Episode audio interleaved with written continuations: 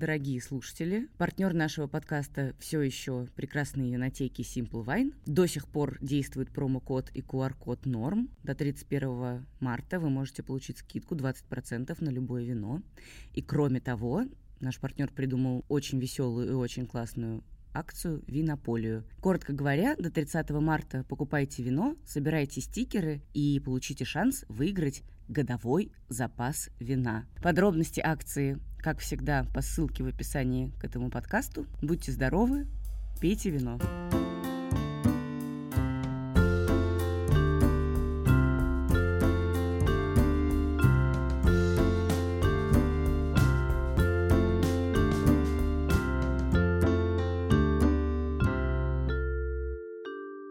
Привет, это подкаст «Норм», и здесь сижу я, Настя Курганская, и прямо передо мной сидит Даша Черкудинова, это я. Привет. Перед тем, как мы анонсируем тему э, нового выпуска, мы хотим буквально пару слов напомнить дорогим слушателям про вообще наш подкаст. Мы хотим напомнить, что у нас есть Patreon. Это такая платформа, которая помогает поддерживать разных независимых авторов.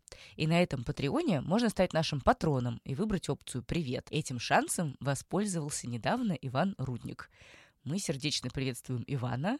Иван, спасибо большое за участие в нашем деле. Еще один привет э, у нас нам просил передать Саша Вольт. Мы его повторяем. Привет, Саша, летит к вам. На Патреоне нас можно поддержать разными способами, в том числе можно купить наш очень э, симпатичный и приятный мерч. Ну и не грех напомнить заодно про наш Facebook и про наш канал в Телеграме. Канал в Телеграме мы выкладываем э, сопроводительные письма про выпуски. Обязательно зайдите туда после этого выпуска, потому что там будет просто куча полезной информации о том, о чем мы сегодня поговорим. Да, чем же мы сегодня говорим? Мы с Дашей решили записать выпуск. Мы очень долго его хотели записать, и вот, наконец, осмелились подойти к этой теме. Сегодняшний выпуск о возрождении интереса к эзотерике, который, очевидно, сейчас есть. А почему мы долго не могли к нему подступиться? Потому, Потому что было совершенно непонятно, как к этой теме большой подступиться. пласт информации, астрология, довольно страшно. шаманизм, кабала, магические кристаллы, господи боже мой. И вообще непонятно, как про это рассказывать, потому что, ну, я, например, скептик, Настя, например, нет. Как не поссориться,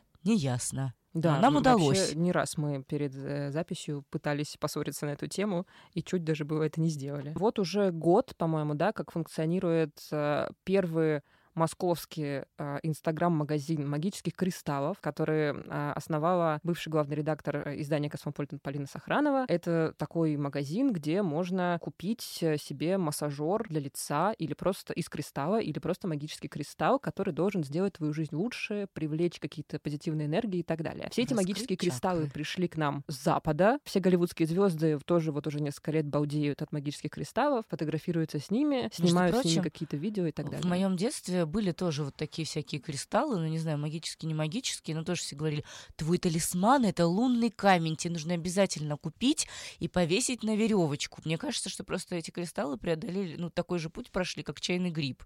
Типа от нас уехали в Америку, стали там камбучей, обрели там какую-то прикольную упаковку и э, маркетинговые обвесы, вернулись обратно, и все такие, о боже, лунный камень. Кроме того, заметьте, как много в последнее время вокруг нас появилось разнообразного контента на астрологическую тему. Вот мы сегодня будем разговаривать с э, Олей Осиповой, которая делает блог «Ретроградный Меркурий», в котором 23 тысячи подписчиков в Телеграме и, по-моему, больше 100 уже тысяч подписчиков в Инстаграме. Очень популярно сейчас астрологическое приложение Паттерн, которое тебе там рассказывает э, тоже всякие подробности на основе твоей натальной карты о твоей жизни. Огромные косметические корпорации делают, типа там, знаете, Смешбокса, делают коллаборации с настоящими ведьмами. В общем, эзотерика прет, снова увлекла прет. миллениалов, интерес к ней переживает какой-то новый всплеск. А, сегодня у нас большой выпуск. Он разделен на четыре части. В первой части мы поговорили как раз с Олей, которая делает а, вот этот астрологический блок, астрологический проект. Во второй части мы говорим с культурологом, для которого спиритуальность — это сфера его научных интересов. Для третьей части, Даша, с кем ты поговорила? Я поговорила с девушкой, которая работала в большой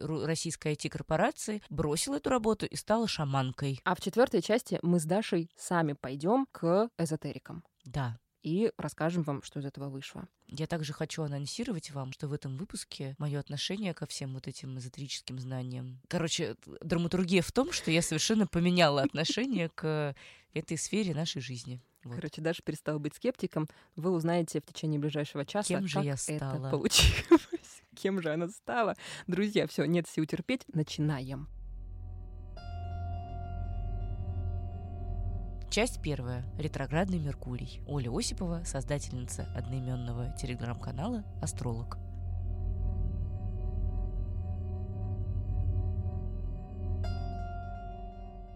Расскажи, пожалуйста, как ты вообще придумала ретроградный Меркурий и вот эти все ироничные гороскопы, а, из чего все началось? Началось все очень просто. Мы придумали сайт Батенька Трансформер и разобрали себе должности. Я, мы были не редактора, а были директора отделов. Я стала директором отдела мистики, экстрасенсорики. И ребята сказали, что раз у нас есть такая вообще чертовщина, то должен быть стопудово гороскоп какой-то или прогноз. А так как я не хотела врать, потому что это все таки так или иначе журнал какой-то, я пошла и стала копаться, что же такое астрология. Выслушала какую-то кучу странных лекций от каких-то экзальтированных женщин и пассивно-агрессивных мужчин, э, которые лили воду, рассказывали про какие-то секстили и квадратуры. Мне ничего было непонятно, и я вдруг поняла, что нужно это все рассказывать обычным простым языком. Вот, и тогда я, собственно, увлеклась астрологией. А сам блок «Ретроградный Меркурий» появился года полтора назад, когда я поняла, что я кучу трачу времени на то, чтобы рассказать подругам, когда же им бросить парня, когда нужно постричь кончики, не добьет ли их этот ретроградный Меркурий и что вообще происходит. И так как я день свой начинаю, помимо там новостей, я посматриваю, что происходит в космосе и на небе, я решила, что что бы не делиться этим с людьми, тем более, что я могу вроде бы рассказывать обычным нормальным языком. Вот. Это очень интересно. Честно говоря, когда я первый раз э, прочитала канал «Ретроградный Меркурий», я думала, что ты просто ну, от балды пишешь текст. Ну, типа, что ты их придумываешь. И я очень удивилась, когда оказалось, что это все, ну, как бы по-настоящему. Ну, в смысле, не по-настоящему. Ну, в общем, ты понимаешь. Ну да, да, я каждое утро вот прям э, изучаю, что там происходит на карте космоса, куда пошел Марс, э, как себя ведет Венера. А ты всегда верила в астрологию? Ну, детство было странное, потому что у меня мама немного отлетевшая была, и там лет восемь... Ну, во-первых, я жила в Ташкенте, и там было очень много мистических всяких штук, типа э, пойдем к тете Риме, она расскажет тебе на кофейных зернах, э, что тебя ждет. Тетя Рима тебе говорит, что кофе показывает, что тебе будет подарок, а на следующий день тебе мама что-нибудь дарит, и ого, мистика работает, все. Вот, а потом, а, когда мне было лет восемь, мама переживала тяжелый период в жизни а, и отлетела на, Махари, на учение Махариши, трансцендентальная медитация и они там верили, что медитация спасет мир, разрешит все конфликты, летали вместе с Махариши, значит, над э, Израилем и пытались как-то регулировать конфликт там. И мама тоже летала? Мама, да, они вот э, йоги там и все медитирующие, там китситхи, они все летали, значит, медитировали. И мама затащила меня тоже в медитацию, и первую мантру мне выдали в 8 лет, и я верила до того, как в пубертат не начала быть нигилистом, не начала все отрицать. А потом как-то вернулась обратно к этому. Подожди, то есть получается, что до того, как ты сделала ретроградный Меркурий, и сейчас уже, ну, мы чуть позже, наверное, об этом поговорим, что начала прямо зарабатывать на нем, а, у тебя была какая-то богатая история увлечения всякими мистическими практиками. Это правда, да. Расскажи об этом немножко, пожалуйста. Ну, во-первых, меня всегда интересовало все, что непонятное, что невозможно объяснить. Мне был интересен всегда феномен смерти. Все мои там практики детские, они как-то нашли воплощение уже в более старшем возрасте, когда я переживала какой-то личностный кризис и пыталась поменять собственную жизнь. Я... Но это уже совпало с тем, что я Меркурий создала, но он тогда был совсем непопулярным, там 100 человек друзей читал, и мне было этого достаточно. Я как раз в этот момент э, обучалась э, всяким шаманским штукам в Африке, потом э, долго-долго... Шаманские штуки, это что такое? А, я проходила несколько ритуалов. Первое — это племя Бвити, это габонское племя. Я жила в Дакаре, но э, мы нашли там шаманку, которая э, скормила мне корень боги. Это такое мистическое дерево, которое растет в Габоне, и племя Бвити, которое живет в лесах, они верят, что это такой период трансформации, то есть ты, когда подрастаешь, становишься взрослым человеком, ты обязательно должен сажать этот корень, тогда ты все поймешь про свою дальнейшую жизнь. И вот вроде бы как дух этой боги, он тебя будет вести по жизни и покажет тебе, что с тобой дальше произойдет. На деле это абсолютно ядовитый такой корень, который совершенно невозможно сожрать. Мне заталкивали его в просто самую гортань.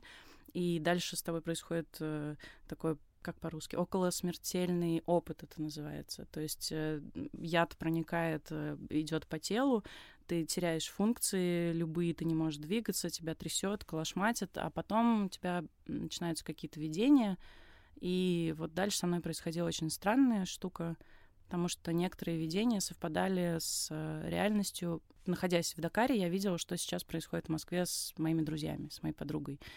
И я видела, как разовьется ее жизнь дальше, если она сейчас не изменит свою жизнь, не уволится и не перейдет в другую сферу. Я видела, во что она одета, что с ней вот в этот момент происходит. Никак, кроме как мистика, я это объяснить до сих пор не могу. И она тоже... Ты потом узнала, что она была... Я позвонила ей буквально через пару дней и спросила, была ли ты одета, как ты была одета. Э, начала ей что-то рассказывать. Она очень удивилась, спросила, ты что, в Москве? Вообще, ты что, следишь за мной? Что происходит? Она очень напугалась. И дальше я ей стала объяснять, что, слушай, я не знаю, как это объяснить, но я видела какую-то такую про тебя штуку странную. Мне сейчас самой кажется, что я сошла с ума, но давай попробуем прислушаться, потому что если это реально работает, то что-то у тебя жизнь пойдет сейчас не так, если ты ничего не поменяешь. Она поменяла очень сильно жизнь, э, ушла со всех работ, э, перешла вообще в другую сферу, выглядит 500 раз лучше, чем прежде, счастливая, довольная, постоянно улыбается. Вот. Ну и вообще эта бога, она это такая спрессованная таблетка психотерапии. То есть вот я хожу к психотерапевту, и все, что мы проходим занятие за занятием очень долгими месяцами, это все спрессовано в одну ночь, и ты просыпаешься совсем другим человеком. Во-первых, ты не можешь вспомнить ни на каком языке ты говоришь, ни как ты двигаешься, и как тебе вообще наступать на ноги, чтобы начать ходить но при этом у тебя в голове как будто бы обнуление полностью происходит, то есть ты как будто бы заново родился. Потом еще в Африке я проходила какой-то местный ритуал, э, Либу племя, они меня посвятили, и на самом деле мое имя теперь Рохая Либу, мне дала его шаманка, но это были странные ритуалы, э, меня вводили в транс, ритмичными движениями, ритмичным стуком по барабанам, и вся деревня женская часть ее пела, мужская часть э, барабанила, э, меня заставляли танцевать, и я помню, что когда мой приятель, вместе с которым я проходила этот ритуал, он упал в обморок, э, и вроде бы я должна была ринуться к нему и помочь ему, как-то дать ему воды, а я не могла остановиться в этом танце.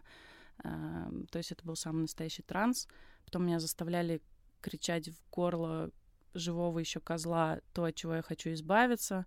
Били курицами, потом козла при мне же порезали и надули его как какой-то долбанный воздушный Звучит шар. довольно просто. страшно. Типа, знаешь, как в фильме «Солнцестояние». Это Африка. Я очень боялась в Африке идти к врачу, хотя у меня был отит, и я помню, что я иду по улице вдоль какого-то рынка, грязь такая, а слева на стульчике на обочине один мужчина, чернокожий, в другого втыкает рог — и начинает из рога высасывать его кровь и сплевывать на пол. Я так перепугалась, схватила просто прохожего и спрашиваю, что происходит. Он говорит, да, это просто врач.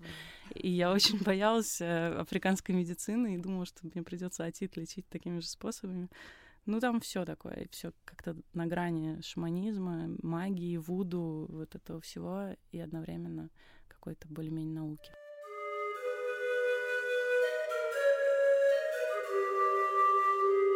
А как это вообще все устроено с точки зрения, ну, каких-то, если можно так выразиться, процессов? Ну, то есть вот ты обычный москвич, Да. и ты в какой-то момент решаешь, окей, меня интересуют какие-то пограничные сферы жизни, я хочу, в общем, обнулиться. И вот дальше что происходит? То есть как ты находишь этих людей, шаманов, которым ты едешь в Африку, как ты потом попадаешь на этот ретрит? Какие-то люди в тебя проводят? Ну, у меня был друг, э, который сейчас, он фотограф известный, но сейчас он занимается, ну, помимо фотографии, он изучает себя с эзотерической стороны. Mm. То есть э, он шаманит, живет в лесах, в джунглях э, в Таиланде. И вот он был таким моим проводником. К нему, собственно, я приехала в гости в Дакар. Он, правда, уехал, а я осталась и ну, как-то пообзавелась какими-то друзьями. Mm-hmm. И так меня интересовала вся эта шаманская история. В общем, потом ты поехала в Индию на ретрит. Да, на тантру. Но это не такая тантра, которая вся про секс и про сексуальные приключения. Она э, скорее про медитативные какие-то тоже пограничные состояния. То есть мы проходили странные довольно тренинги, вот, которые про Оши есть фильм на Netflix, mm-hmm. где они странно трясутся, что-то там выкрикивают. Я бы вот что-то подобное делала. То есть э, пыталась выкричить какую-то свою боль, которая у меня сохранилась, да, там пыталась понять про себя, чего я там боюсь, чего не боюсь. Очень странно себя вела, но там это казалось как-то очень органично все, и все так себя вели. Вот, после тантры я поехала в Варанаси, потому что меня всегда интересовал феномен или феномен смерти. И вот как раз в Варанаси я поняла, что я уже начала отлетать сильно. Как в тебе сочетается то, что ты, э, с одной стороны, в Африке ходила к шаманам есть корень боги, и с другой стороны, э, не ходила к шаманам лечить отит и искала какую-то нормальную медицину. Ну вот у меня как-то сочетается. Я, я люблю говорить, что я одной ногой на земле стою, а второй немножко где-то в облаках летаю. Мне очень нравится вот как-то так пополам жить. Я очень впечатлительная, я знаю, что меня может унести, я поэтому там не иду, например, в астрологическую академию, да, потому что я знаю, что меня туда унесет, и я как раз буду той самой э, экзальтированной женщиной в бусах, да, которая вам рассказывает про квадратуру Урана, и, и все ее понесло. А я хочу, чтобы мне астрология объясняла, почему закон Димы Яковлева, я не знаю, принимает, или что там будет с коронавирусом. Слушай, э, ну мы еще, кстати, когда обсуждали с Настей, что нужно тебя позвать, мы читали твои гороскопы и читали про тебя, и обнаружили, что ты, с одной стороны, с некоторой иронией про это все говоришь, mm-hmm а с другой стороны, ну, у тебя есть какие-то клиенты, которые ты прям составляешь натальную карту. Ты уволилась с работы недавно, чтобы заниматься полностью только этим проектом. Ну, значит, наверное, он тебя кормит. Да, так и есть. Как это сочетается? Ну, во-первых, э, то, что характерно для миллениалов и для меня, это защищаться. Ну, то есть, типа, ирония — это же средство защиты от того, что ты до конца не понимаешь. И что ты же не хочешь, чтобы про тебя Настя сказала, слушай, что ты, она там, по вообще отлетела, да? В Инстаграм выкладывает какие-то натальные карты. Как бы нормальным человеком, писала про Путина, делала какие-то заметки, расследования, ездила. А что, что это вообще? Господи! Я не считаю, что писать про Путина нормально. Ну да, это способ защиты такой. Я вообще обычно стараюсь тасовать ответы, то есть я не говорю, как на самом деле я к этому отношусь, иронично или нет. Тут тоже баланс, на самом деле. Типа полуирония, полу нет. Я никогда не вот эти мои натальные карты или там прогнозы, это никогда не предсказания. Я всегда во всех интервью говорю, чтобы все люди неслись прочь от астрологов, которые хоть что-то предсказывает, потому что этого не существует вообще. Я могу рассказать о том, что у тебя там, например, в этом году Марс будет бушевать, поэтому э, для того, чтобы не травмировать себя, тебе бы хорошо не стоять на голове, не прыгать на батуте, э, ну и не ввязываться в драки там на станции Ховрина, да, там, где никого нет. Но есть астрологи, их большинство, к сожалению, которые говорят, что ты непременно там свернешь себе шею. Ты начинаешь настраиваться и действительно сворачиваешь себе шею. Вот, поэтому ну, как это сочетается? Это, ну, как бы абсолютно нормально сочетается то, что я этим зарабатываю, потому что я даю какие-то разумные советы, на что обратить внимание, и я умею читать натальную карту, а ты нет, поэтому ты обращаешься ко мне, и вот я этим поэтому зарабатываю. Ну да, с долей иронии, конечно, потому что иначе можно сойти с ума и отлететь. Ну давайте поговорим уже про какие-то общие вещи и про тренды. Некоторые ревайвал интереса к мистике и к эзотерике сейчас более-менее на лицо. Ну, появляются все эти там в последние годы, все эти астрологические приложения. Все знают про корпорацию ГУП, магические кристаллы уже даже до России дошли. С чем это связано? Что вы об этом думаете? Оль, ну скажи сначала ты, а потом я, потому что у меня ага. длинный спич. У меня есть теория, что на самом деле все пошло из Кремниевой долины, все увлечение ретроградным Меркурием, mm-hmm. потому что они все-таки трендсеттеры, и они все-таки ребята умные. Ну, типа два высших, ребята там в, в НАСА работают, еще что-то делают, какие-то классные штуки запускают, которые весь мир э, погружают во что-то, веру во что-то. Блин, я когда и Богу жрала, я встретила чувака, который адвокатом вообще-то в нас работает. И вот мы вместе с ним рядышком на заблеванных этих матрасах лежали и прекрасно себя чувствовали, обсуждали э, всеобъемлющую любовь там и так далее. Вот, но и эти ребята очень сильно этим заинтересовались. Тут же они же и придумали это приложение Паттерн и Костар. Поняли, что надо в это дело инвестировать. Инвестировали, по-моему, два ляма как раз в одно, в одно из этих приложений. Не буду врать, в какое точно оно распространилось уже щупальцами сюда, до нас все докатывается чуть после. И вот там прошло полгодика, и уже... А, ну это, естественно, подхватили. Netflix снимает кино про астрологию, э, там газеты начинают... Нью-Йорк Таймс пытается разобраться, Нью-Йоркер тоже подхватывает, пишет эссе на эту тему, потом это подхватывает уже наши, естественно.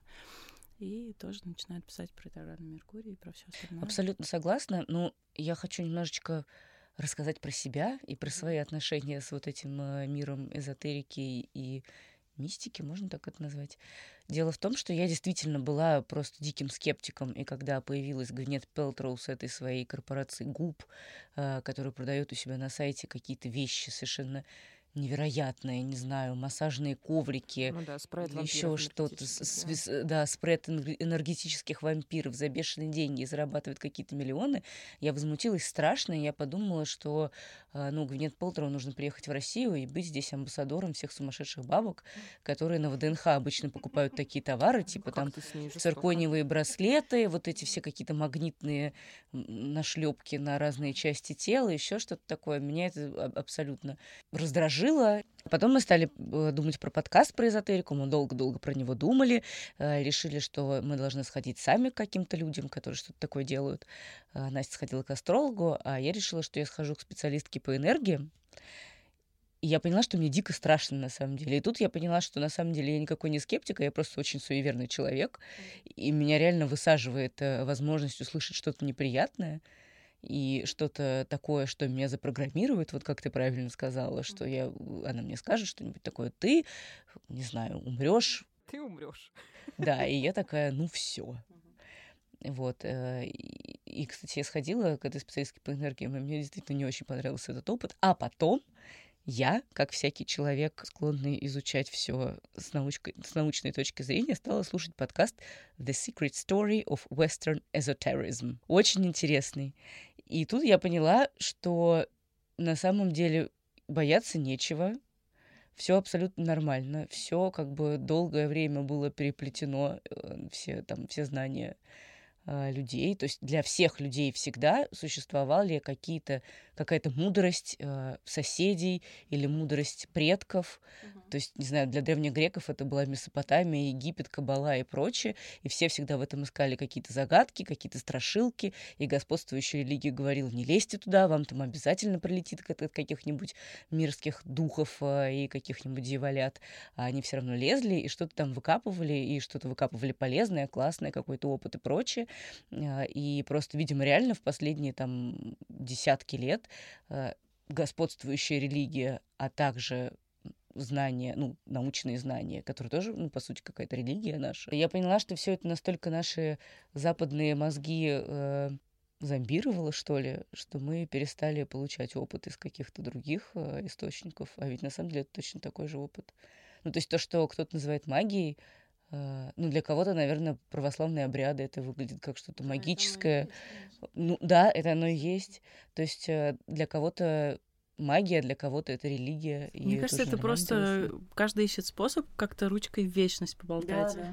Типа осознать, что он не просто здесь для того, чтобы перед смертью вспомнить, как он, типа, в трамвай пытался переполненный залезть и что он там сделал по работе, да, а ощутить себя, что он вот сейчас отправляется в какое-то путешествие, и он знает, что он часть чего-то больше. Офигительно страшно же умирать там и думать, что ты один, и что смысла в этом нет. И вот для меня астрология, например, это поиск какого-то единения с чем-то большим. Ну, типа, мне так не хочется думать, что я родилась для того, чтобы выплатить все налоги и там, типа, умирать э, в какой-нибудь больнице от рака там и все такое. Я очень не хочу думать о том, что я здесь просто ради какой-то фигни. Мне хочется думать, что я куда-то туда тоже принадлежу, типа я часть чего-то большего. Во многом это, конечно, разница мышления. Мне кажется, что, правда, есть люди с, э, с более рациональным умом, не, вернее, неправильно, но как бы люди э, лояльные к рациональному знанию и люди менее лояльные к рациональному знанию. Или, может быть, просто открытые к другому знанию. Ну, возможно, да, можно и так сказать. Потому что я, я на сто процентов понимаю все, о чем ты говоришь, потому что я тоже всегда... Ну, то есть это просто какое-то ощущение, с которым ты живешь всю жизнь. Вот это ощущение, что ну да, ты не можешь просто поверить в то, что существует только физический мир и больше ничего. Это просто не так для тебя. Ты уверен, что это не так. Я вижу, что существует абсолютно противоположный лагерь людей, которые, наоборот, им претит мысль о том, что что-то не физическое существует, и они ее отрицают. И как бы я могу их понять совершенно, потому что я из противоположного лагеря. Мне, кстати, не претит такая мысль, но мне немножечко неуютно от той мысли, что как будто бы вся моя жизнь зависит от того, во сколько я родилась и как в этот момент стали на карте планеты, а от меня как будто бы она вообще не зависит. Там. Это неправильное ощущение от астрологии, вообще неправильно. Это, ты сама рулишь своей жизнью. Типа астрология тебе просто рассказывает, что из-за того, что ты родилась тогда-то, у тебя может быть черта характера такая-то, и там, я не знаю, слабый кишечник там, или левая коленная чашечка. Ну, типа, ты все можешь поменять. Ленную коленную чашечку разработать на йоге, слабый кишечник перестать жрать фастфуд на ночь, да, там и так далее. Типа, тебя миллион э, астрология подталкивает тебя о том, чтобы задуматься о себе, и все-таки ответственность за свою жизнь мы сами несем.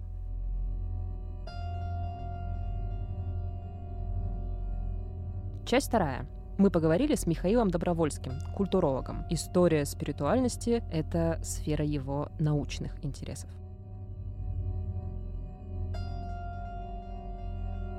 Современный спиритуализм — это именно такое массовое культурное явление, уже поп-культурное, потому что изначально это была контркультура, сейчас это уже, по сути, поп-культура, которая имеет э, несколько функциональных особенностей, ну, по большому счету, три. Вот, это концентрация на саморазвитии, это бриколаж как способ э, из любого подручного хлама собирать совершенно любой... Что такое бриколаж? А, бриколаж — это ну, это именно способность э, собирать из любого подручного материала удобный тебе э, мифологический конструкт. Да, это такое свободное селф-творчество. да? Вот. Бриколаж и три, третье понятие — периниализм. Когда говорят про New Age, имеется в виду очень простая вещь. Есть одна истина, да, безусловно, но к ней ведет очень много путей. То есть неважно, чем ты занимаешься, главное, что ты в поисках, в духовных. А, это радикальное отличие от любой религии. Потому что в религии всегда есть символ веры. В религии всегда есть очень э, жесткая догматика, которая воюет с э, другой догматикой, даже в рамках этой же самой религии, да, если там, допустим, несколько конфессий внутри нее присутствует. А здесь нет, здесь твори, что хочешь, в принципе, хулигань как хочешь. И вот сочетание этих трех факторов, оно порождает, собственно говоря, современный спиритуализм. Человек может одновременно заниматься картами Таро, астрологией, там, я не знаю, гомеопатии моей любимой. А как вообще вы и, и почему и как вы начали изучать вообще всю эту спиритуальную э, тему? Ну, это вот я очень люблю это из фильма «Мимино» цитату, да, говорит, летчик, летчик, вообще ты эндокринолог. Вот. А, то есть я по первому образованию историк, а поступила в аспирантуру в Вышке уже, мне было за 40, э, потому что я заинтересовался этой темой. Долго объяснять почему, потому что я вдруг увидел, что вокруг меня очень много всего этого. На меня наибольшее впечатление произвел э, наш совместный э, визит на Бали. Совместный в смысле с кем? С семьей имеется в виду. Это было очень интересное, интересное очень наблюдение, потому что я впервые увидел этих людей в некой концентрации. Там вот это вот все некий псевдоиндуизм, который на самом деле никакой не индуизм, по большому счету язычество, немножечко смешанный с буддизмом и еще бог знает там с чем. И э, огромное количество вот этой всей публики, этих вот seekers, как они в английской, в английской литературе называются. В городе Убуд, в котором мы жили, собственно говоря, там вот э, йога-клубов больше, чем кафе, а кафе все веганские. Вот. И а, это на меня произвело очень сильное впечатление. И у меня как стало складываться какая-то общая картинка вот этого всего. А потом вот я решил поучиться, решил поступить в аспирантуру, решил написать диссертацию. Теперь, наверное, еще раз про термины. Хочется просто как-то это все прояснить. Вот вы вначале немножко об этом рассказали. А знаете, чем здесь, извините, что, что я перебиваю? Проблема с терминами заключается в том, что Видите, такая штука, которую никто не видит. Мне очень нравится фраза из э, работы одной австралийской тетки, которая занималась медиаисследованиями она как раз говорила про то, что вот это вот наблюдение за медиапространством, она позволяет увидеть то, что является, как она написала, everyday banality. Спиритуализм это как раз и есть то самое everyday banality, которое серьезные ученые вообще-то не замечают чаще всего. А, потому что с точки зрения религоведов это какая-то ублюдочная версия религии, которой они недостойны. Они будут настоящую религию изучать, да, грубо говоря. А всякие культурологи, э, социологи и так далее, они когда видят вот работы типа моей, они говорят, да, это интересно, интересно, да, вот, сами этим заниматься не будут. И поэтому это немножечко не то чтобы маргинальная сфера, потому что ей занимаются, в общем, довольно солидные ученые, но это достаточно небольшой кружок, узкий, в котором до сих пор не устаканилась даже терминология, как это все обзывать. Потому что вот есть, вот есть нечто, сначала говорили, что это New Age, вот в конце 80-х, в 90-е годы.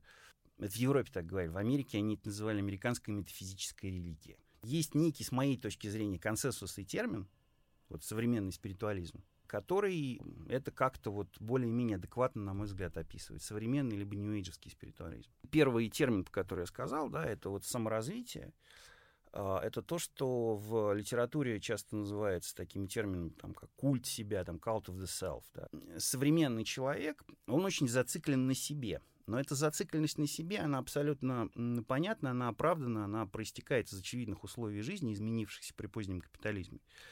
А, деваться просто некуда, ты вынужден быть зацикленным на себе. Эта зацикленность на себе, она и порождает в значительной степени вот эту вот э, спиритуалистическую реальность, спиритуалистическое сознание, когда а главное для человека является самопознание и саморазвитие. Потому что э, если мы берем, например, классический капитализм и современный капитализм, при классическом капитализме человек жил более-менее в условиях э, понятных и предсказуемых, самое главное. Жизнь его была предсказуема с детства, потому что все знают, что если у него есть деньги, он поступит в колледж, ну там, в университет, он закончит. Когда он его закончит, он получит приличную работу, просто по факту того, что он колледж закончил. А потом будет на ней работать, он купит домик, у него будет трое детей, собака, жена там и так далее, заборчик будет розовый там или белый, еще какой-нибудь.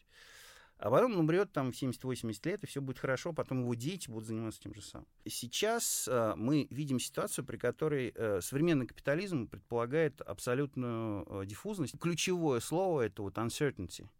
Мы живем в ситуации тотальной неопределенности. То есть я могу, в принципе, поступить в Оксфорд, закончить его, а потом работать дворником. То есть э, это общество равных возможностей, пожалуйста. Вот, вот на старте, вот стартовый пистолет выставил, все побежали. Раньше это было невозможно, потому что бежать было некуда.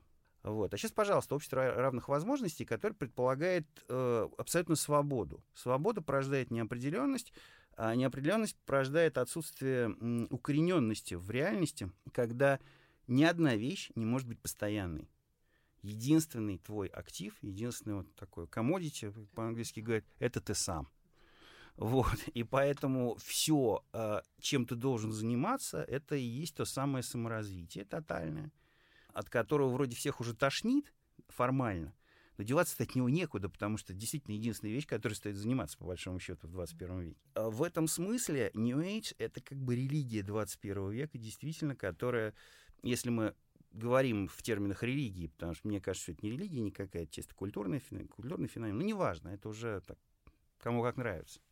В этом смысле конструирование себя, конструирование внутреннего мира и внешнего мира — это принципиально важная вещь. Просто люди, которые э, серьезно погружаются в спиритуалистические практики, они очень часто используют спиритуализм для конструирования идентичности. И это как раз-таки способ убегать через создание образа себя как существа, не похожего на окружающих, как существа, живущего в собственном мире.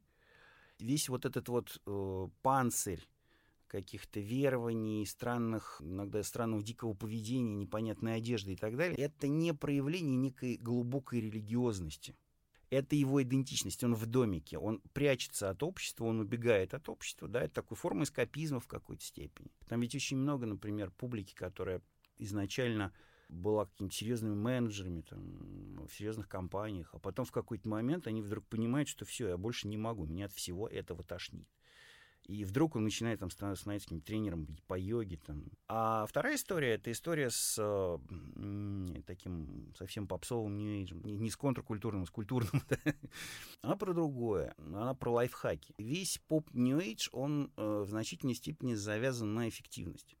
Важно контролировать реальность, потому что реальность очень неопределенная, да, и э, с помощью определенных технологий мы э, нам начинает казаться, что мы эту реальность можем как-то контролировать. Э, для нижеского сознания очень важна, важна наука вся апелляция к науке. Заходишь на сайт движения трансоциальной медитации Махариши Махиш Йоги. Там обязательно есть раздел «Наука», где написано, что вот такие-то такие ученые доказали, что занятия трансцендентальной медитацией там улучшают там, знаю, кровообращение мозга на 15%, да, когнитивную функцию на 34%, там еще с половиной обязательно написать. И это критически важно и для тех, кто говорит об этом, и для тех, кто это слушает.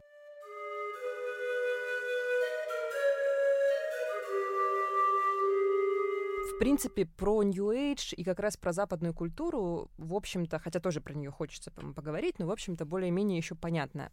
Хотелось бы про Россию поговорить. Это очень интересный вопрос. Для меня он тоже не до конца понятен, просто потому что я не, глубоко вот не погружался. Это отдельная очень большая тема. На мой взгляд, православие здесь э, сыграло свою прямую роль в появлении всего этого дела, просто в силу того, что оно было такой очень жесткой государственной религией, насаждаемой сверху. Но мне кажется, что в России можно проследить несколько таких э, ключевых моментов, которые породили определенное, определенное мистическое сознание. Да? Я сейчас не, не хочу говорить про э, истоки языческие, потому что ну, везде были языческие истоки, в Европе они были. Но в России была своя, своя мистическая религиозная традиция. И это, безусловно, традиция старообрядческая. И, э, в принципе, какие-то серьезные сектантские традиции появились еще до него. Старообрядчество э, существовало очень долгое время в подполье, по сути дела. И оно формировало некое вот это вот подпольное мышление. Старообрядцы подвергались серьезным гонениям, но они при этом существовали. С одной стороны, это породило э, культуру таких изолированных общин с э, харизматичным батюшкой во главе, да, ну, не обязательно батюшкой, с неким, с харизматическим лидером, а с другой стороны некую параллельную религиозность, которая не была связана с религиозностью официальной, которая, собственно, и, э, и была православная. А второй момент по поводу того, что интеллигенция вдруг занялась столоверчением в конце 19-го, начале 20 века, но российская интеллигенция, она занималась столоверчением вместе с британской, французской или там какой-нибудь австрийской интеллигенцией, потому что тогда это было модно. Другой вопрос, почему это было модно? Мне кажется, что э, проблема связана с э, неким кризисом рациональности, который происходил в конце XIX века. На мой взгляд, мистицизм всегда он появляется вот в эти моменты кризиса Э, моменты неопределенности. Второй, третий, точнее, очень важный момент, на мой взгляд, это революция, то, что за ней последовало. Когда целая страна, достаточно большая страна, вырывается из нормального контекста научного развития, прекращаются какие-то контакты с зарубежными коллегами. А нормальные контакты это, это критика прежде всего. Да, это просто соотношение того, какую чушь ты городишь, той чушью, которую городят другие, грубо говоря, да, чтобы эта чушь не была такой уж страшной чушью. И э, возникает замкнутое пространство, возникает вакуум, возникает эффект аквариума такого замкнутого, в котором начинает появляться псевдонаука. Вот на мой взгляд, вот эта среда, в которой формировался то, что называется русский New Age, да, вот весь этот, вся эта эзотерическая русская традиция, она вот связана с этими тремя вещами очень сильно. И четвертый момент, который тоже важен. Россия современная в значительной степени является порождением Советского Союза и порождением как раз вот этой оторванности от развития, от процесса развития нормального, то, что называется, Запада.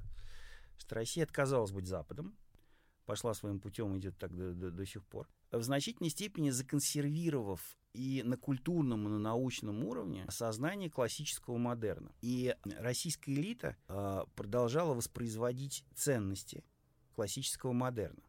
В это время весь остальной мир, ну, если мы берем западный мир, вступил в некую новую эпоху, э, приобрел некоторое новое сознание, которое и породило, собственно говоря, New Age. вот. Э, New Age в этом смысле это одно из самых ярких манифестаций позднего модерна. А в России происходило постоянное воспроизводство э, модерна как культурной конструкции. На мой взгляд, с этим связано современное непонимание России и Запада, Западом России, потому что это люди, которые живут сто лет на... Мы живем сто лет назад по сравнению с современным Западом. И э, современный российский мистицизм корнями своими в значительной степени уходит вот в этот самый западный мистицизм начала 20 века. Но получается, что если вот это все, э, если вот эти всплески интереса к спиритуальности — это ответ на эффекты посткапитализма, то получается, что этот тренд будет только нарастать и нарастать. Конечно. New Age э, все больше и больше превращается, превращается вот эту ежедневную банальность во что-то, что очень тяжело просто даже описать и выделить из э, обычной жизни, потому что это настолько вот вплетено в ткань повседневности, что да, ну вот так вот, вот солнце стоит на востоке, там, я хожу на йогу там, между делом. То есть это, это фактор жизни, не более того. Часть третья. Лена Киселева рассказывает, как она бросила работу в корпорации и стала шаманкой и духовным трансформатором.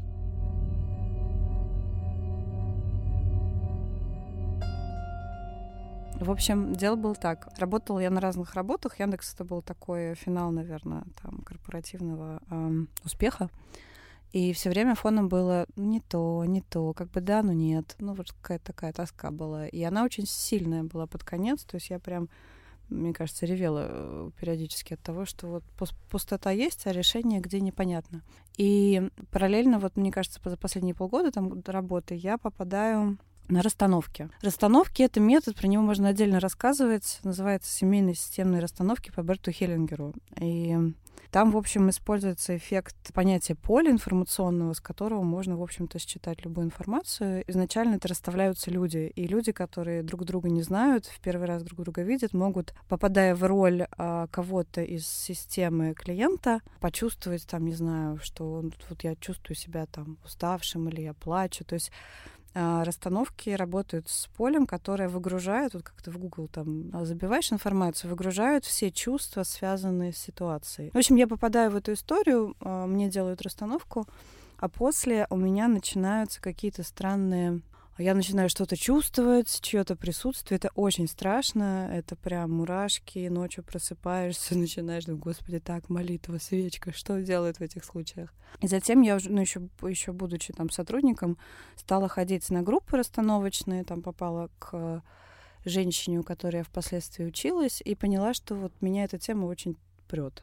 Во-первых, у меня высокая чувствительность к этому, у меня есть какие-то, ну, предрасположенности. Вот, я ходила, ходила, ходила, и в какой-то момент э, проявилась как раз история, что вот ко мне пришла сила. Ну, непонятно, что это за сила, да, что это вот я что могу там магию делать или, или ну как это? Я сказала этому да, и дальше, ну вот очень долгий путь начался.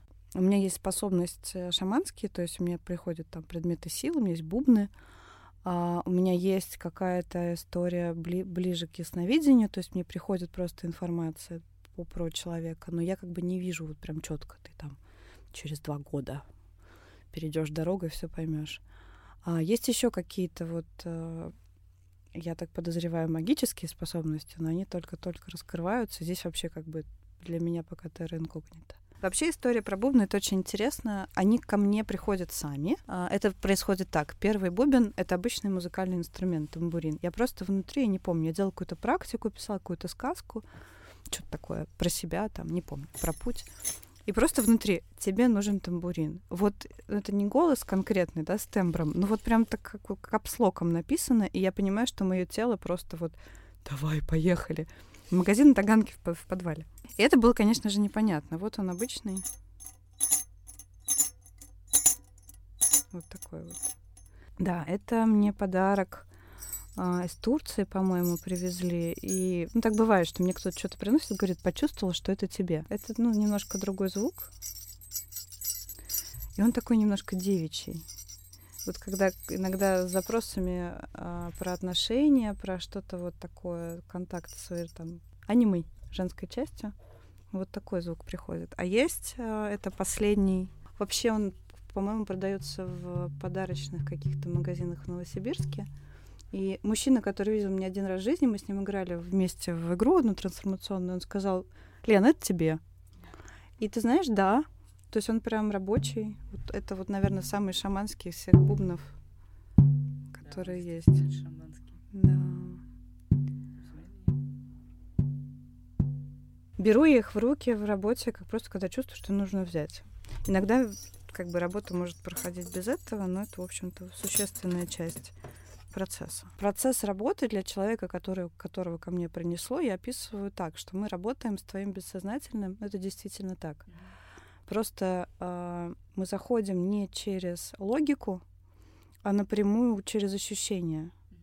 То есть я как бы подключаюсь к твоему там, полю, к твоим вот тем ощущениям, историям, которые связаны с твоей проблемой, и озвучиваю тебе ее, А дальше для того, чтобы это трансформировать и как-то там, не знаю, развязать эти узлы энергетические, это же по сути про напряжение внутреннее. Я использую бубен, транс, там, ну, все остальное. В зависимости от клиента. Иногда я чувствую, что мне прям нужно объяснить, что когда я бью в бубен, я впадаю в транс. Это определенное состояние мозга. В этом состоянии мозга мне легче получать информацию, легче проходить изменениям. Есть определенные статьи, вы можете почитать. И он такой, а, ну, ну ладно, ну нормально, ну нормально, хорошо, все понятно. На самом деле нет, но как бы это успокаивает. Действительно, иногда это очень похоже на психотерапию. И я также использую там мама, папа, бабушки, внутренние части. И все это мне приходит так же, как информация. И вот эта граница, кому к психотерапевту, а кому ко мне, она определяется исключительно интуитивно. Во многих случаях причины ситуаций каких-то очевидных там не могу понять, что делать с отношениями, там еще что-то, да, то есть они все очень, очень приземленные, реальные. Иногда люди приходят уже после психологов, говорят, вот мы разговариваем, а ничего не происходит, и я не понимаю, что делать. И я начинаю как бы работать с запросом, и, например, чувствую огромную какую-то тяжесть. И эта тяжесть может быть связана с какой-то родовой историей, не знаю. Я не, всегда вижу какой. И мне кажется, вот здесь, чем хороша такая работа, она, во-первых, может сразу без разговоров пойти в причину. То есть, например, я что-то чувствую, но я не знаю, что на распаковку этого там психотерапии мог, могут уйти там ну, много сессий. А здесь я сразу чувствую эту вот тяжесть, я ее озвучиваю, мы с этим работаем. Причем человек может не знать, что это за прапрадед, которого там убили, но когда я говорю, могут пойти слезы, могут тело как-то может реагировать. То есть это вот как раз в обход логики. То есть я не знаю, что было у меня в прошлом, да, но мое тело знает, что это правда. Мне человек говорит, вот только начинает говорить, а у меня там перед глазами бабушка. И я вот сижу, слушаю, говорю, я слушаю, конечно, но я вот дослушала такая, а с бабушкой у тебя что? И выясняется, что бабушка там как-то, не знаю, много чего говорила по поводу этой темы, там вот так примерно работает. То есть, наверное, это способ быстрее пройти в причину и часто хорошо работать, когда вот эта причина, она прям, ну, не на поверхности, она в каких-то там ощущениях, симптомах. Причем я озвучиваю и говорю, слушай, вот если здесь чувствуешь потребность про поговорить, про отрефлексировать, попробуй пописать, попробуй, может быть, с психологом эту тему немножко разобрать. Я вот детально не прорабатываю, да, это не моя как бы не моя задача.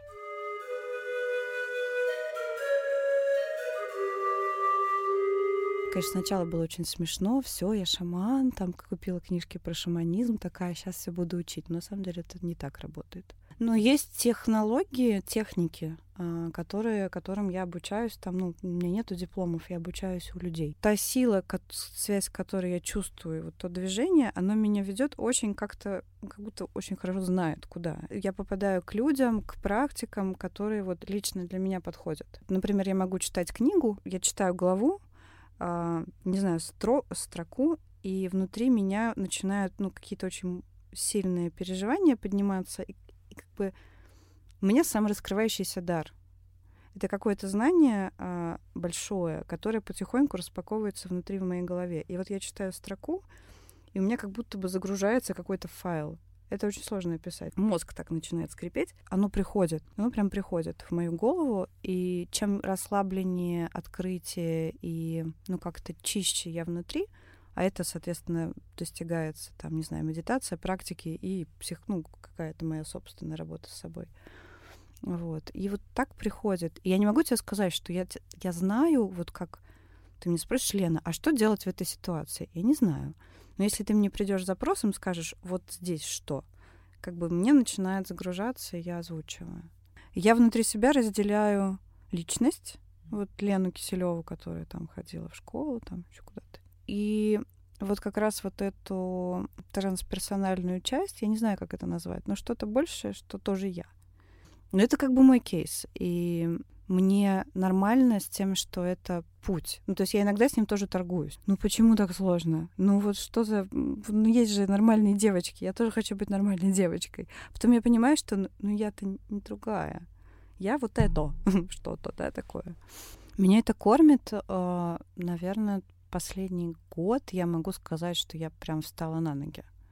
потому что до этого очень долго у меня не было своего жилья. Ну, были подработки, конечно же, но вот уже три года я точно занимаюсь только этим. Просто я чувствую, что так правильно. И когда я пыталась себя как с, также с образованием, ну вот прям уговорить на что-то, давай вот мы попробуем, найдем нормальную работу, внутри просто все орало, нет, нет тебе вот туда. Мой дар и мои, мои финансовые показатели развиваются синхронно.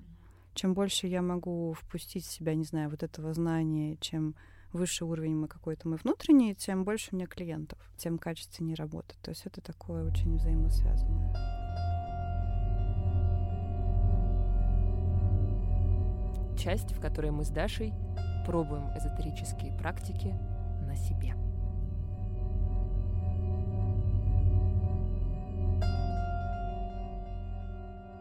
За пару месяцев до записи этого выпуска я уже, держа в голове, что мы будем его записывать, решила записаться к астрологу. Астролога я нашла в Инстаграме, не прикладывая для этого каких-то особых усилий. У меня в ленте постоянно кто-нибудь репостит э, каких-то астрологов, какие-то астрологические предсказания. Собственно, так э, я и нашла молодую девушку, которая как я поняла позже по общению с ней, недавно занимается астрологическими прогнозами. Я написала ей в личку Инстаграма. Через пару недель мы созвонились по скайпу, и она рассказала мне про мою натальную Настя, карту. здравствуйте. Здравствуйте. Так, сейчас я как-нибудь поставлю телефон. Как меня видно, слышно? Да, вас прекрасно видно.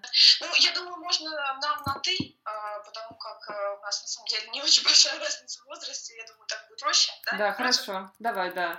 А, слушай, у меня такой первый вопрос. У тебя запрос на консультацию в плане того, что ты хочешь в целом просто узнать, как, э, что себя представляет там натальная карта, just information просто, да, чтобы понимать, как с этим, чтобы больше о себе узнать. Или у тебя какой сейчас э, момент, который, ну, вот как, какую-то задачу конкретную посмотреть, решить. Но мне бы хотелось, да, послушать э, какую-то расшифровку эм, натальной карты, и мне бы хотелось послушать, э, ну, про какие-то векторы, по которым, наверное, я могу двигаться. И, ну, плюс, да, у меня, наверное, есть пара еще запросов, касающихся конкретно там каких-то моих нынешних ситуаций. Вот, я бы их хотела задать.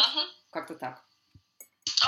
Стоила консультация с ней 6 тысяч рублей, примерно в два раза больше, чем средний сеанс у психотерапевта в Москве, например. В эти 6 тысяч рублей входит э, двух-трехчасовая консультация плюс э, составление некого списка рекомендаций по твоей натальной карте. Рекомендации на ближайший год, в какие периоды что тебе лучше делать, в какие периоды тебе лучше начинать новые дела, в какие периоды, наоборот, лучше обратить внимание не на работу, а на личную жизнь и так далее, и так далее. Плюс э, консультация, где астролог рассказывает рассказывает тебе про твой потенциал. Для меня стало приятным открытием то, что астролог сразу мне сказала, что она не будет предсказывать мне будущее, она будет рассказывать мне о моем настоящем. И мне показалось, что здесь есть, ну, какой-то такой психотерапевтический момент, как бы астролог рассказывает тебе про тебя, а не про какие-то внешние события или каких-то какие-то воздействия внешних людей. Но тут стоит оговориться. Я, в принципе, изначально человек довольно любопытный, и, как я уже говорила в начале, я шла с открытым сердечком на эту консультацию. Во мне было не очень много недоверия, хотя надо сказать, что несколько раз я все таки как-то крякнула, скажем так, когда, например,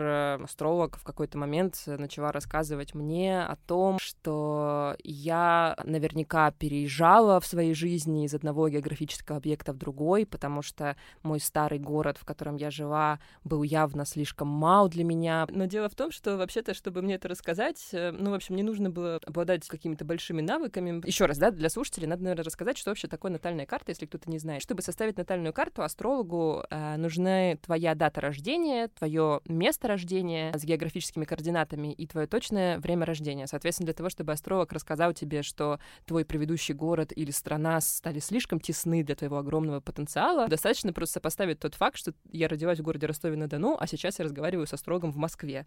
В общем, ничего сложного в этом нет.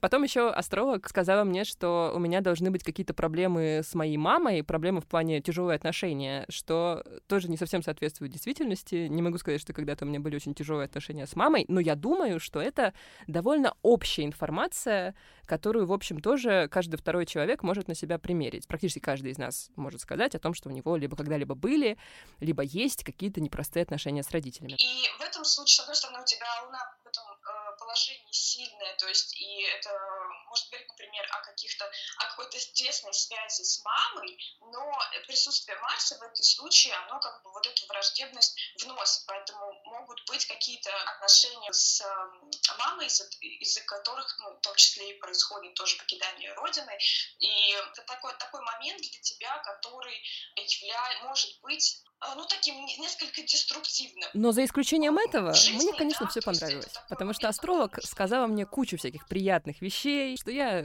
талантливый человек, а также, говорит, вижу э, такой у вас аспект в натальной карте, который вообще довольно часто указывает на союзы и браки с иностранцами.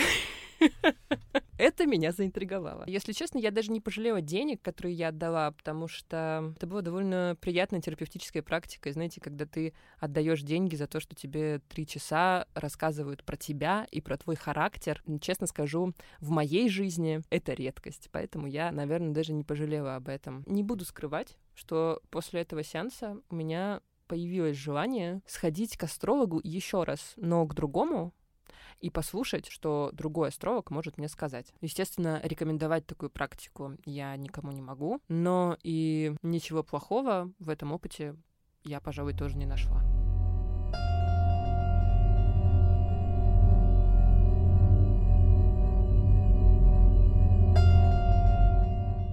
Я пошла к специалистке по энергии, которую мне порекомендовала знакомая. Я пошла туда, честно говоря, в страхе. Я очень боялась, что она начнет говорить мне какие-то вещи, которые мне будет неприятно и сложно слышать. Честно говоря, так и вышло. Она действительно сказала мне парочку вещей, о которых я думаю до сих пор. И в целом я не назвала бы это посещение каким-то приятным, но это был интересный опыт. Немножко я запуталась, пока искала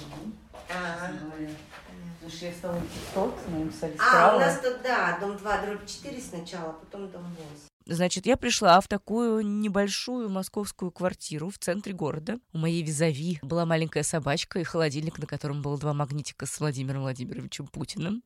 А, она такая женщина уже в возрасте, с рыжими волосами. Она посадила меня на диван, спросила меня дату моего рождения и стала делать какие-то пассы руками. Иногда она вскидывала левую руку вверх, иногда она делала руками что-то, как будто она вышивает, и произносила такие слова, типа, например, «О, я вижу, что виноград ты умеешь выращивать быть разных сортов. Я говорю, ну я не выращиваю виноград. Она говорит, ну я имею в виду про твой творческий потенциал, что ты можешь делать дорогие проекты и дешевые. Я такая, ну да, это я могу.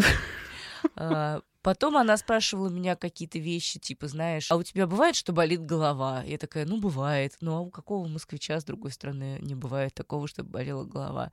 Она мне пообещала это поправить. Ну, надо сказать, что вот прошла неделя, у меня дикий насморк, а голова не болит. Может быть, надо ей сказать спасибо. Ну, на всякий случай передаю. А она спросила меня кое-что про мужа. В общем, тоже предсказуемо сказала о нем какие-то, ну, какие-то вещи, которые можно счесть правдой. Но в целом, по той информации, которую я ей дала, я бы тоже сделала такие выводы о наших с ним отношениях. Ну, что-то не знаю. Но сейчас как-то по получше, наверное, в конце года было как-то туго и в начале. Что было туго?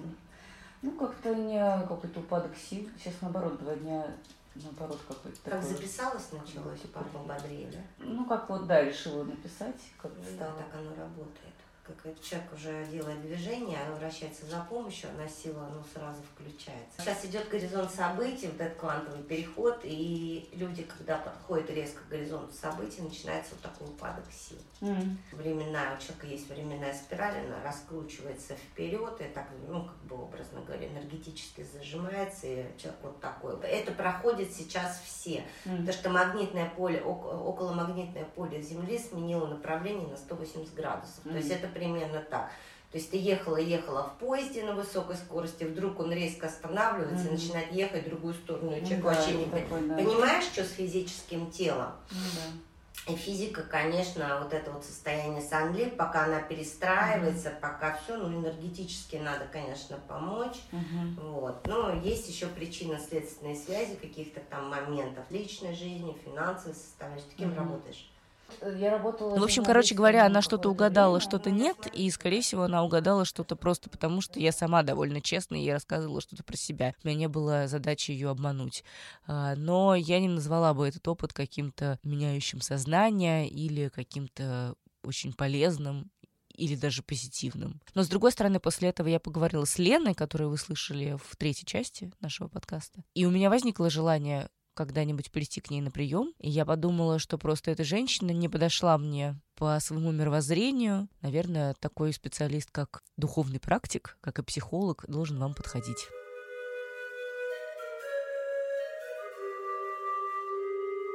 Друзья, вы послушали подкаст «Норм». Здесь была Настя Курганская. И Даша Черкудинова. Как бы вы ни относились к эзотерическим практикам, мистическим практикам, йоге, медитации и вот этому всему, мы желаем вам долгой жизни, здоровья и любви. И счастья, ребят. Счастья, Всего ребята. вам доброго. Всего Пока. доброго, до встречи через две недели.